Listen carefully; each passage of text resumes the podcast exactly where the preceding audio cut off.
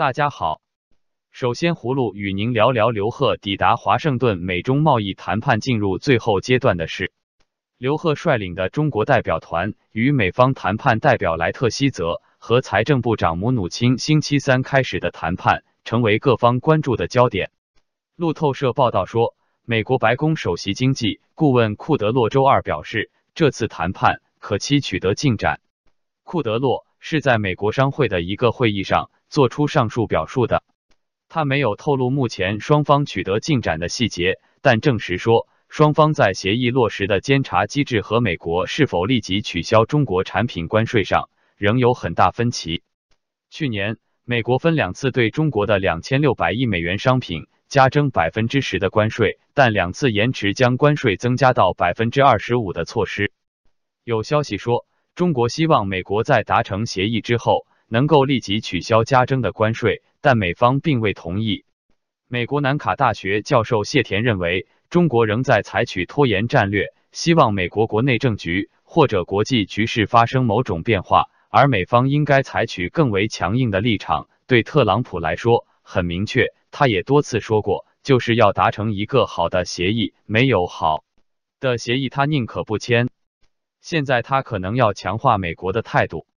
美国彭博新闻分析说，目前美中双方在消除贸易逆差、知识产权保护、禁止强制技术转让、降低关税和取消非关税壁垒以及限制操纵汇率等问题上已经达成了共识。但在如何落实协议的监督惩罚机制上，以及中国应该尽快开放哪些市场方面，似乎仍有争议。路透社说，今年中国的一带一路峰会，美国将不会派出高级别官员参加。胡卢认为，中美达成贸易协议的可能性较大，但中美贸易摩擦并不会由此消失。接着与您聊聊，美国决心防卫台湾，正在为军事冲突做最坏的准备。美国国务院发言人罗伯特·帕拉迪诺四月二日向媒体表示，美国反对任何一方采取旨在改变现状的单方面行动，包括任何与武力或胁迫有关的行动。北京应停止强制性行为，恢复与台北民选当局的对话。三月三十一日，两架中国军机飞越台湾海峡中线，并与台湾军机对峙十多分钟，引发舆论关注。美国圣托马斯大学国际研究中心助理教授叶耀元认为，特朗普政府向中国表明了协助防卫台湾的立场。美国现在透露出来的防卫台湾的决心是相对比较强硬，当然也是因为现在的美国政府相对鹰派，所以他对中国的动作感到不安全，感到不满意，这也有一定的关系。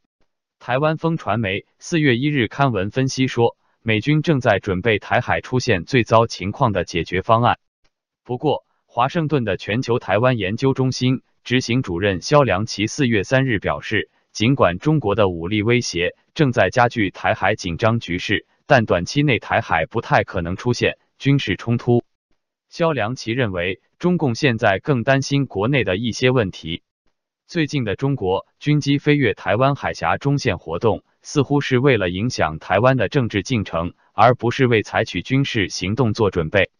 尽管中国试图通过挑衅让台湾方面做出令局势升级的举动，但台湾政府明显没有上钩。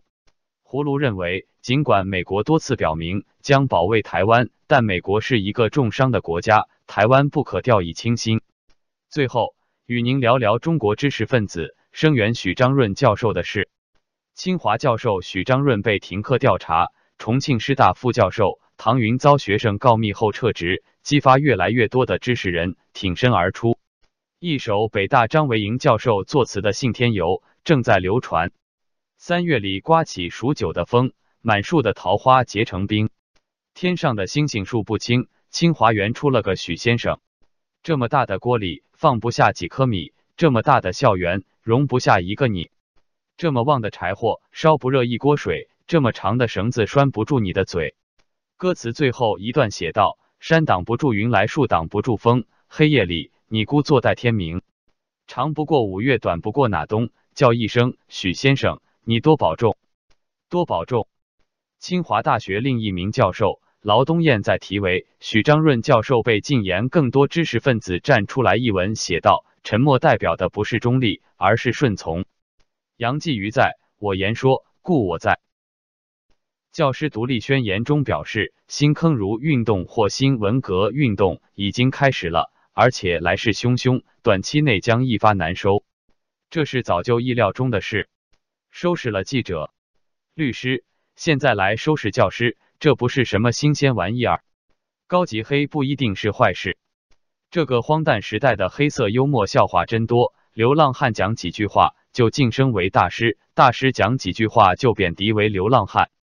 中国大学校园学生告密风日盛，已经有多位敢于冲破官方限定七不讲的教授应声倒下。长江学者李建华则表示，一个社会如果告密者泛滥，表明这个社会已经腐烂透顶。一个是爱，如果怂恿告密者，表明这个时代已经黑暗至极；一个民族如果以告密为荣，形成了告密制度，表明这个民族已经万劫不复。曾任中国人民大学政治学主任的张明教授表示，中国大学现在日趋衙门化、黑社会化、帮派化。胡卢认为，习近平想在中国推行极权主义，知识分子如同拦路虎，不得不除。好了，今天就聊到这里，明天见。